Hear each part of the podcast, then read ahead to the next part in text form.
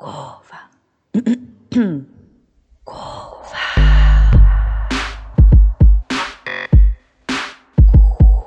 Curva. Práticas artísticas, escuta e performance arte. Práticas artísticas. Curva. Um arquivo sobre. Performance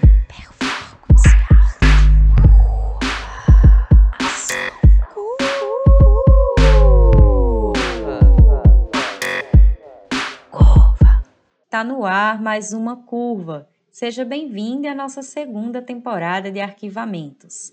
Eu me chamo Letícia Barbosa e gravo de Camaragibe, Pernambuco, Brasil.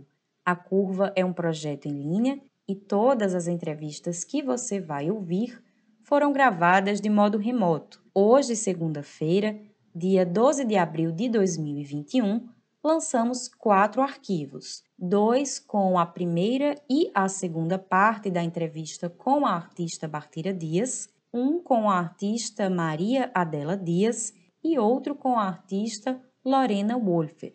Para ouvir todos esses arquivos, você acessa o feed RSS da Curva no tocador de podcast que você mais gosta. Se você iniciou a sua escuta por este arquivo, você vai ouvir a entrevista com a artista e ativista cultural Lorena Wolfer. Lorena nasceu no México em 1971 e iniciou sua produção no campo da performance na década de 90. Tendo partilhado seus trabalhos em diversos países, a artista tem utilizado o espaço de seus trabalhos e projetos para dar voz às mulheres e às corpas não normativas e tem colaborado também com inúmeras artistas de diferentes gerações a partir de iniciativas como o Exteresa e o MUMA, Museu de Mulheres Artistas Mexicanas, do qual atualmente Lorena faz parte do Conselho Consultivo. Na entrevista, Lorena conta sobre seus primeiros contatos com o movimento feminista no México e também sobre alguns de seus projetos, como o Soy Totalmente de Hierro e o Histórias Próprias deste Caça. A entrevista está em espanhol, com a narração das perguntas em português. Em breve, todos os arquivos publicados estarão disponíveis também no canal da Curva no YouTube, com legendas. Tanto na entrevista com Maria Dela Dias quanto com Lorena Wolfer, ocorreram diversas quedas de conexão, então a apresentação do arquivo retorna, de certo modo, aos formatos iniciais da curva, no áudio que você vai ouvir agora, Lorena conta de sua relação com os feminismos no México e sobre o Exteresa, que espaço é este e quais as motivações de sua fundação no final de 1992 e início de 1993. Desejo a você uma boa passagem pela curva. Eh, pues bueno, mi, llegada a los feminismos es un, digamos, a través de una ruta bastante peculiar porque yo llegué a, a ellos a través del performance, es decir, a través de la práctica con mi cuerpo. Eh, trabajar en el performance para mí supuso de inicio preguntarme cómo era que mi cuerpo estaba configurado y en esa configuración en preguntarme cómo se produce esta, este marcador que hoy conocemos como mujer de ciertas características, eh, esa indagación, digamos, de inmediato me llevó a, preguntas relacionadas con el género, ¿no? Y con los feminismos. Eventualmente también me llevó a, hablar de la violencia, de las violencias contra las mujeres, eh, pero fue eso, fue a, a través de, del trabajo con, con, mi cuerpo. Y Exteresa, Exteresa es un espacio que fundamos en 1990, y, entre no, finales de 92 e inicios de 93, cuando yo comenzaba a hacer performance y lo fundamos buscando crear un espacio donde presentar nuestro trabajo, un grupo de artistas aquí en la Ciudad de México. Eh, hicimos un planteamiento al, gobierno para que nos cediera un, espacio, que es un, un ex templo, el ex templo de Santa Teresa la Antigua, y nos lo cedió y fundamos Ex Teresa, que digamos en principio fue en ese entonces un espacio para el performance. Eh, con los años ha ido pues ha ido cambiando, ha ido teniendo como otras eh, acentos quizás. ahí trasladamos de, de, inmediato el Festival de Performance que se había comenzado a hacer un año antes en el Museo Universitario del Chopo. Y, y bueno, eventualmente eso, Exteresa alojó, por ejemplo, festivales de arte sonoro. Eh, hoy, por ejemplo, se, le, se, llama museo, que es algo eh, en contra de lo cual quienes lo fundamos estaríamos. Para, para nosotras era lo que en ese momento llamamos un espacio de arte alternativo y era nuestra manera de, de eso, de procurar un espacio para presentar nuestro quehacer, pues hace ya casi 30 años. Desde 2007, Lorena faz parte do Conselho Consultivo do MUMA, Museu de Mulheres Artistas Mexicanas, um museu em linha, online, e eu comento com ela que gostaria de saber mais sobre o acervo desse museu. Por exemplo, como ele se encontra sistematizado e como se dá a ativação desse acervo, o quantitativo de obras em performance. Eh, pues MUMA es un proyecto de, iniciado por Lucero González, eh, que es una fotógrafa mexicana, y en el consejo estamos varias eh, amigas, colegas, aliadas, trabajando desde hace muchos años. Es un proyecto completamente independiente, con lo cual por épocas Lucero busca cómo financiarlo y mantenerlo y por otras, otras de las integrantes eh, también buscan pues eh, becas, ingresos y tal para, digamos, para el mantenimiento mínimo de MUMA.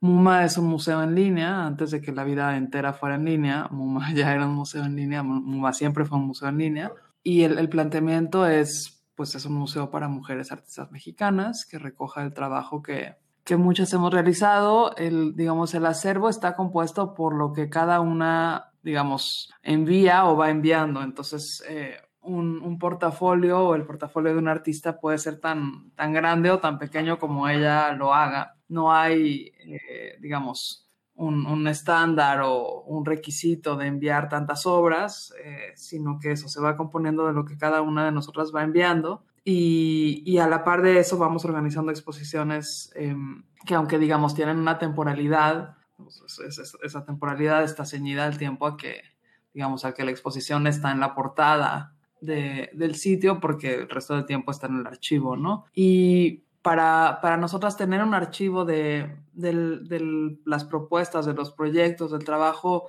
eh, de las artistas mujeres ha sido una labor indispensable, sobre todo pensando que, que, es un proyecto que tiene muchos años, que los avances o los logros que ha habido de los feminismos eh, en, en, el arte, ¿no? Y en el reconocimiento del arte feminista recientes, pues eso, son, son, son de hace poco y que era y sigue siendo indispensable tener un repositorio de, de lo que hacemos nosotras eh, de cara a lo que ya sabemos, ¿no? Es, que es la desigualdad en todos los espacios, en todos los ámbitos de presentación y de exhibición, eh, tanto en México como en el extranjero. Entonces, pues eso ha sido un esfuerzo para, para otorgarle un lugar a, la producción de mujeres mexicanas y que básicamente se mantiene por insistencia y necedad de, de, Lucero y de quienes estamos en el consejo. Es un proyecto completamente independiente, no tiene apoyos, no tiene ningún apoyo de digamos, permanente de nadie. Eu pergunto para Lorena sobre a proposta do MUMA estar atrelada aos direitos humanos. Claro, MUMA es, digamos, de inicio, es una plataforma feminista. Eh, quienes estamos en el Consejo somos todas artistas feministas y, y, la premisa de MUMA es visibilizar, registrar y, y exhibir ese trabajo que, que, no se ve, en, o bueno, que no se veía eh, en, en, los sitios, digamos, establecidos del arte y entre los motivos por los cuales este arte no, digamos, no, no formaba parte de, del canon es justamente por las temáticas que aborda, es decir, son temáticas que tienen que ver con algunas, no todas, pero en buena medida con los feminismos eh, y con los derechos humanos.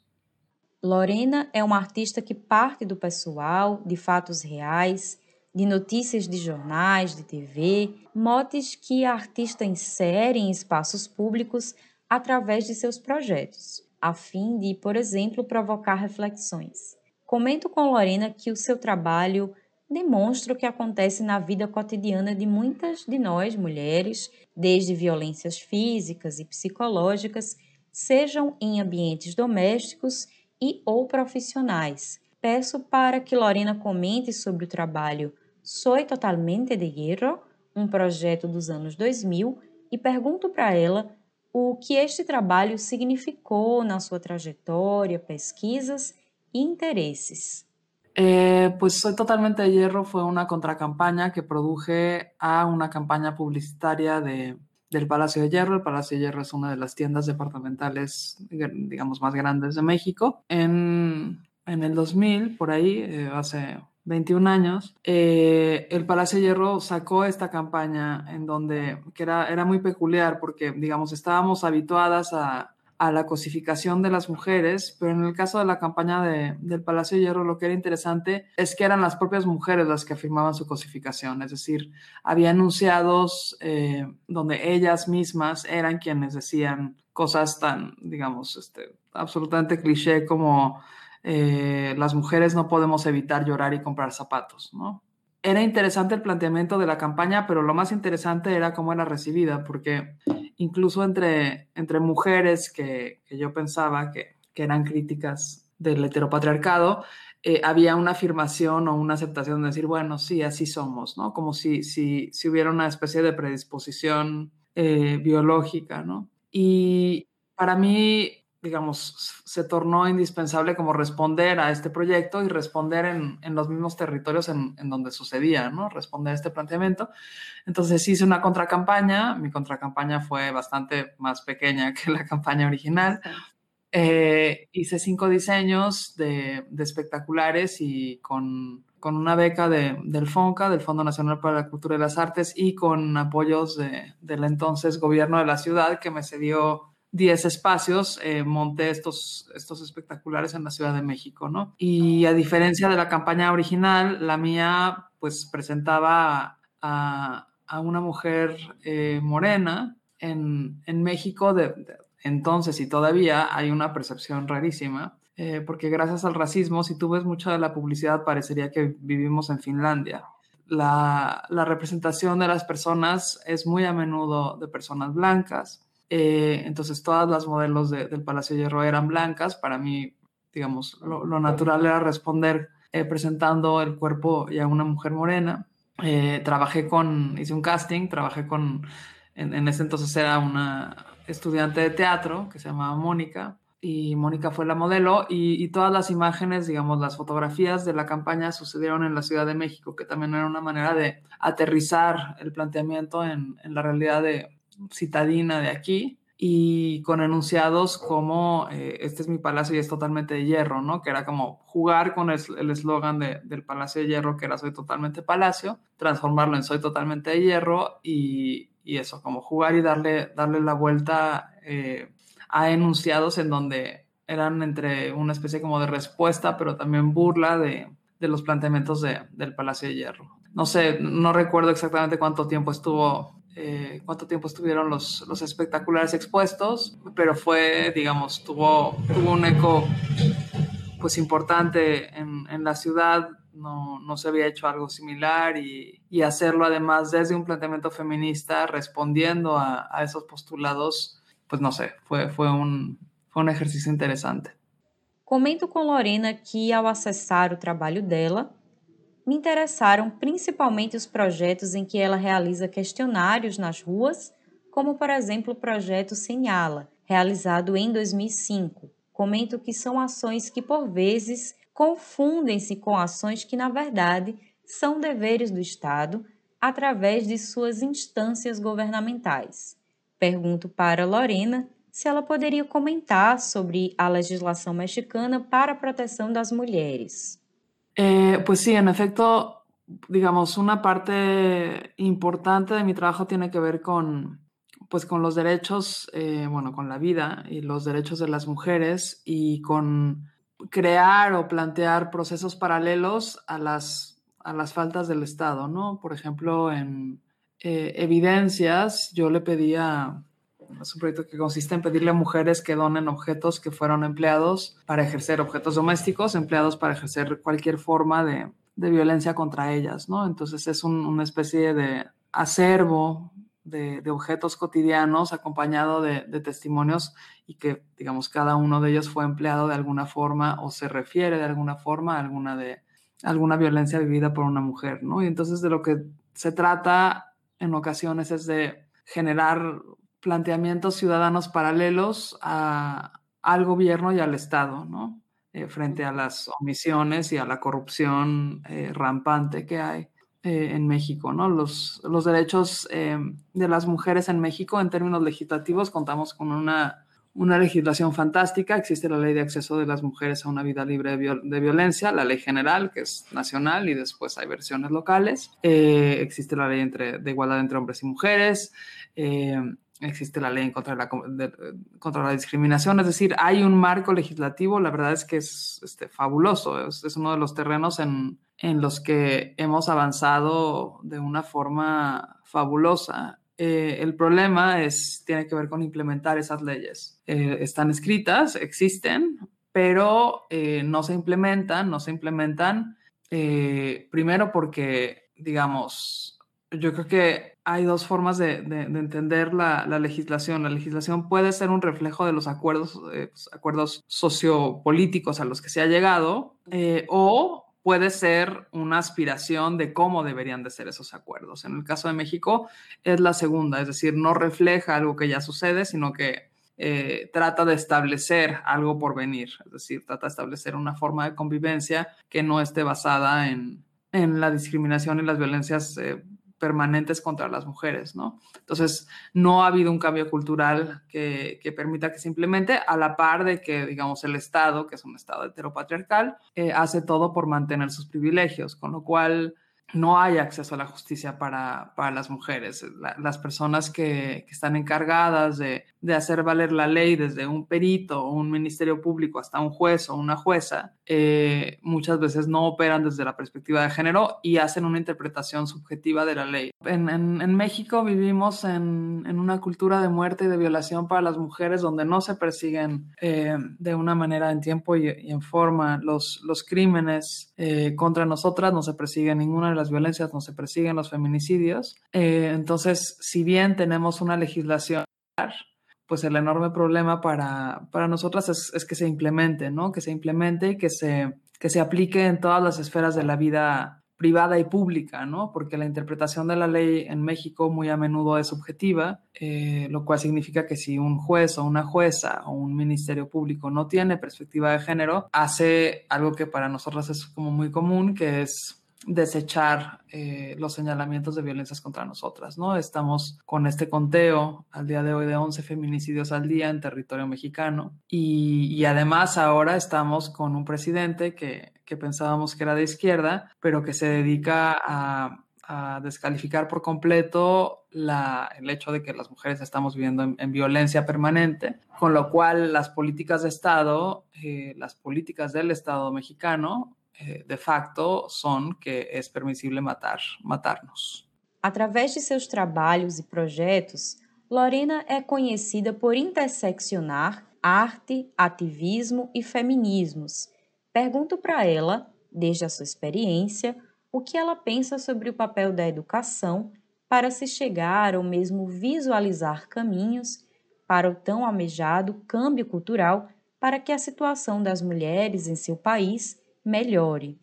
Em, yo creo que es, digamos, se requiere de, a, la par de, de, esta legislación de la que hablaba, se requiere de, un cambio cultural, ¿no? Un, cambio cultural absoluto, ¿no? Eh, y que, digamos, en el cual la educación tiene, sin lugar a dudas, un papel, un papel indispensable, ¿no? Al día de hoy, por ejemplo, digo, como sucede en buena parte del mundo, la, educación desde el Estado sigue planteada en términos binarios, eh, no, no existe la, perspectiva de género en, la educación, a pesar de que hace años ya que, que se distribuyó una guía para para educación igualitaria que, produjo el, el, PUEG, el Programa Universitario de Estudios de Género, se suponía que era para todas las escuelas del país y sin embargo prácticamente ninguna escuela lo, lo ejerce porque hay, hay una distancia, digamos, entre el discurso y, en, la realidad, ¿no? Lo que hace falta es, eh,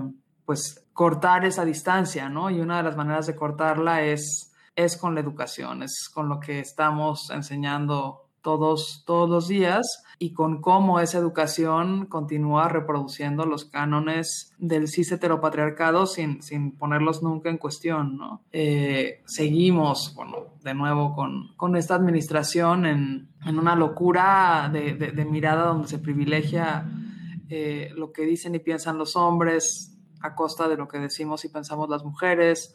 En fin, yo creo que la, educación es un terreno desde el cual, por supuesto, que, que se puede comenzar a modificar, eh, digamos, el, estado de las cosas, pero para hacerlo tiene que ser desde una mirada eh, integral de la educación, es decir, no, no, no, no funcionan, porque además ya lo sabemos, hacer un pequeño curso este, de, de perspectiva de género o de igualdad de género eh, una vez al semestre en una universidad. Lo que funciona es tener, o sea, digamos, que la igualdad de género forme parte integral de, los programas de estudio, que esté incluida en todas las áreas, en todas las formas, para todas las partes, para docentes, para estudiantes, para personal administrativo, ¿no? Entonces, supone cambiar el estado de las cosas en, digamos, en la educación y en todo lo demás, ¿no? Pero me refiero a hablando desde la educación y, en términos también de, digamos, de políticas públicas, eh, lo que significa y lo que se requiere es que el Estado castigue los feminicidios y que castigue las violencias para que no continúe permitiendo, porque es lo que sucede el día de hoy, que, que las violencias ocurran sin, sin ninguna consecuencia. Eu pergunto para Lorena se o que ela está afirmando é que a saída seria a punição, o foco na criminalização e punição, por exemplo, dos atos de violência em face das mulheres. Pois creio que, pelas minhas dificuldades no idioma, talvez eu estivesse entendendo de modo equivocado o que ela estava falando. Então, Lorena me faz essa correção e complementação. No, o sea, son, creo que son dos ideas. Una es la educación. Creo que en la educación, por supuesto, que hay, digamos, es un campo indispensable para producir un cambio cultural, pero a la par de eso, refiriéndome también al, acceso de las mujeres a, la justicia, tenemos que tener un sistema de justicia que opere para, para nosotras, donde las políticas públicas se transformen. Eh, es decir, es como lo que estoy tratando de decir es que no se trata solo de modificar eh, los terrenos de la educación, sino de modificar prácticamente todo, ¿no? Eh, para realmente tener una, una, incidencia, porque sucede esto, sucede que si tú haces, y por eso ponía el ejemplo de, los, de las guías de igualdad de género, si tú haces una guía de igualdad de género para cada, digamos, grado educativo, una para, primaria, para secundaria, para preparatoria, eh, y lo envías a las escuelas, a las universidades, esa guía, como sucede en realidad el día de hoy, eh, muy posiblemente no la va a leer nadie, ¿no? Porque es una cosa que se concibe aparte, que se concibe a la par, eh, al margen de, de, la educación, digamos, en macro, ¿no? Lo que yo estoy diciendo es los temas de igualdad de género, los temas de acceso de las mujeres a, la justicia, eh, al Estado de Derecho, pero sobre todo la noción de igualdad, y no solo desde términos, digamos, en términos de género, pero también eh, en términos de los racismos, en términos de todas las formas este, distintas de, violencia, de discriminación y de opresión, tienen que formar parte de, la educación en, todos sus, digamos, en, todos sus renglones y en todos sus aspectos. No pueden ser, como siempre lo son, un tema aparte que, implica, en este caso, con, con estas guías, lo que implica es que cada profesor o profesora o profesore tenga que leer una guía aparte en vez de pensar que esto forma parte de una mirada interseccional de cómo se concibe la educación, ¿no? Lorena inicia sua produção na década de 90, quando a performance passa a ter valor, espaço e legitimação institucional, com reconhecimento oficial no México. Após este comentário, pergunto para Lorena se ela acredita que o sistema de arte ainda não recepcionou a performance e, desde a sua experiência, quais seriam as dificultades. Mm, pues bueno, eh, en efecto, en los 90 el, el performance empezaba, no, yo no diría que, digamos, a tener valor y legitimación institucional, porque el hecho de haber establecido Exteresa fue, fue un tanto insólito y tampoco marcó eh, digamos, el inicio de un cambio. Eh, generamos ese espacio para nuestro trabajo en ese entonces, pero esa, esa aceptación, esa, ocupa, digamos, la, la ocupación del performance de, un lugar dentro de, de, del arte, en realidad no sucedió, o sea, no sucedió en ese momento y, y, tampoco sucedió durante muchos años, como sí lo hizo, por ejemplo, con, no sé, el video, la instalación, ¿no? Que, que en ese momento se estaban, estábamos como empezando a hacerlos y, y más adelante se incorporaron a, al canon y al quehacer artístico de una manera bastante, digamos, como sin, sin mayor problemática, ¿no? Eh, el, el, caso del performance creo que fue diferente. Supongo que, no sé, por, por, muchos motivos, pero en México el performance hasta hace poco, por ejemplo, no se enseñaba en, en las escuelas de arte, es decir, se mantuvo como una práctica marginal durante muchos años yo la verdad es que también hace muchos años que no hago performance, digamos, propiamente, ¿no? Eh, hace, hace tiempo que, que, mi práctica pasó de ser un, un enunciado eh, singular a ser una práctica colectiva en plural, ¿no? De, de, pasé de un yo a un nosotras. Y, y, en ese nosotras, digamos, ocurren muchas cosas con, que son básicamente para, para diferentes comunidades en donde lo que yo tenga que decir no necesariamente es lo más importante. Pero yo creo que el, el, performance en México no entró, digamos, eh, de lleno en, en, el quehacer artístico de una manera tan orgánica como, como otros medios, eh, por diferentes razones. Primero, porque en efecto creo que se situaba siempre en los márgenes, es decir, sí había un, un posicionamiento en, en, los márgenes, pero también por otro, creo que, que esto ocurría porque, no sé, no sé cómo sea en, en en, otras, bueno, sí sé un poco cómo es en otras partes, pero digamos, tampoco la producción de performance, digamos, la producción real, no los planteamientos de los performances, sino la producción real del performance, en, digamos, en muchos casos tampoco era tan interesante, ¿no? Eh, hay, por ejemplo, una serie de estrategias que, que yo creo que han sido complicadas con el performance, como defender el performance por la, digamos, por la disciplina misma durante muchos años en vez de defender sus posibilidades eh, desde, desde los proyectos mismos, ¿no? Eh, no sé, por ejemplo, en México lo que se hizo durante muchísimo tiempo eran festivales de performance y parecía que el mensaje era que no valía la pena ver un performance, que había que ver 25 dentro de un festival eh, y de esos 25, 15 eran terribles cinco estaban más o menos y cinco estaban increíbles, ¿no? Es decir, sí había como una desigualdad importante en la producción, ¿no?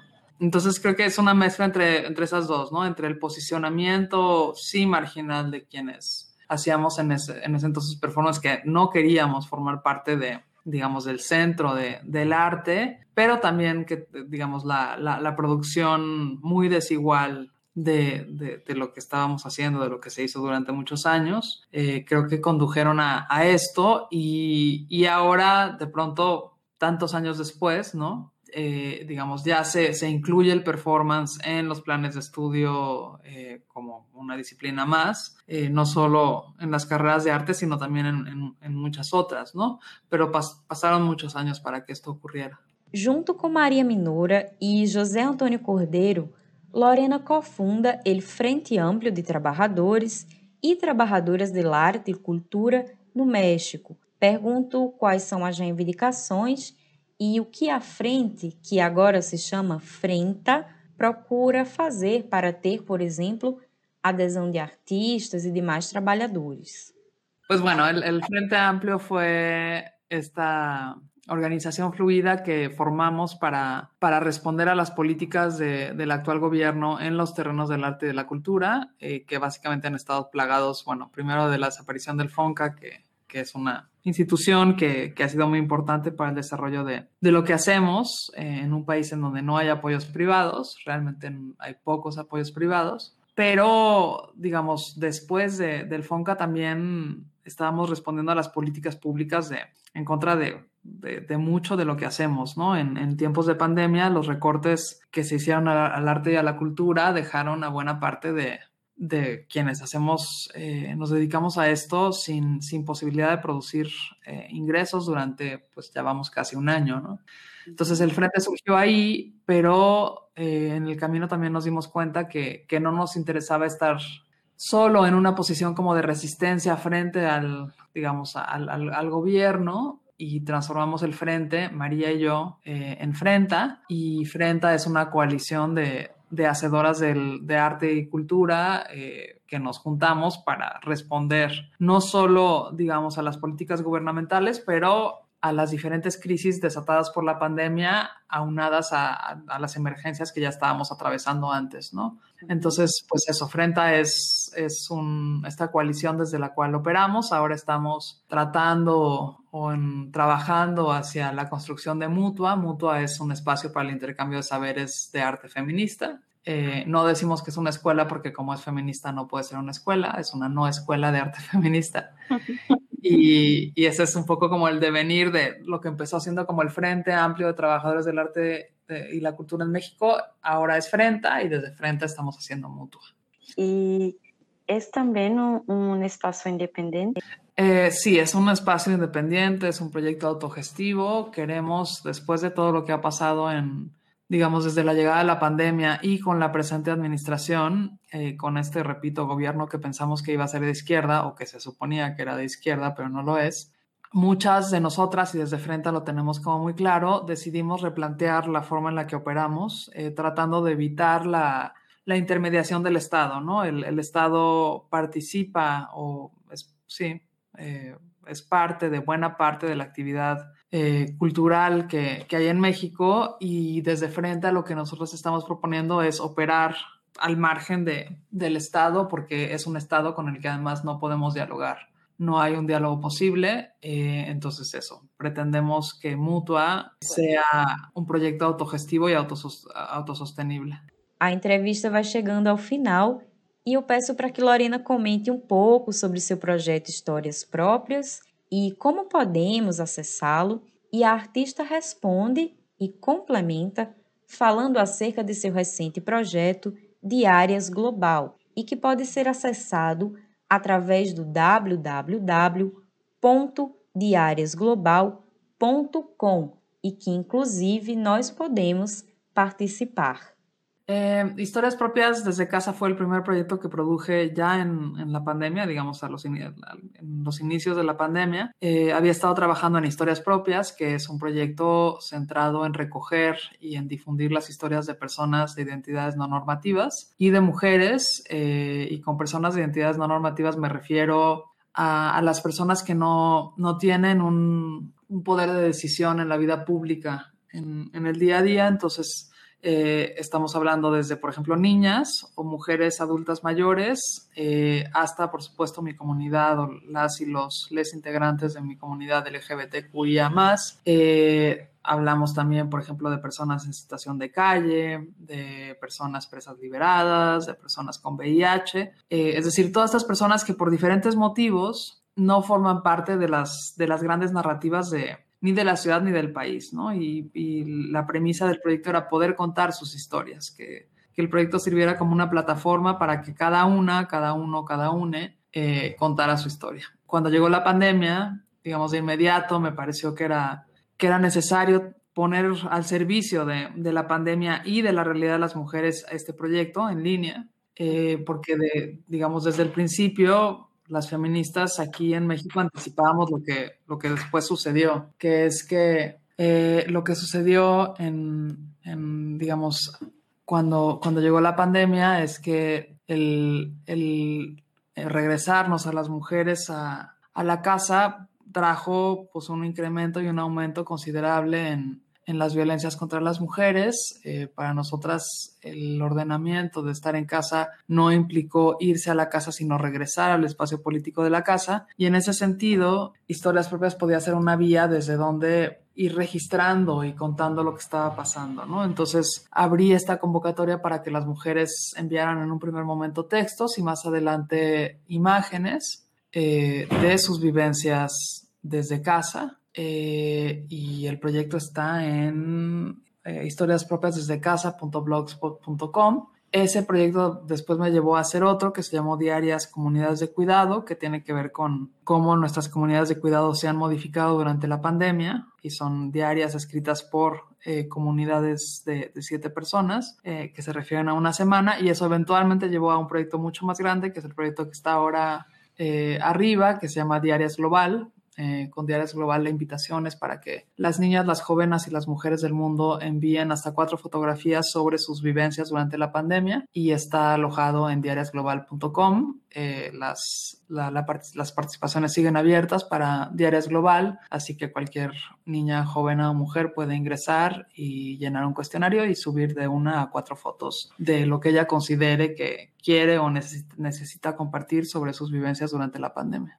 Você acaba de ouvir a artista e ativista cultural Lorena Wolfer, entrevistada pela segunda temporada da Curva Podcast Performance, Arte e Gênero em América Latina. Esta ação conta com os recursos da Lei Aldir Blanc, através da Secretaria Estadual de Cultura, a Secult-PE, e da Fundação do Patrimônio Histórico e Artístico de Pernambuco, a Fundarp. Muito obrigada por escutar a curva. Nos encontramos então no próximo arquivo. Até logo!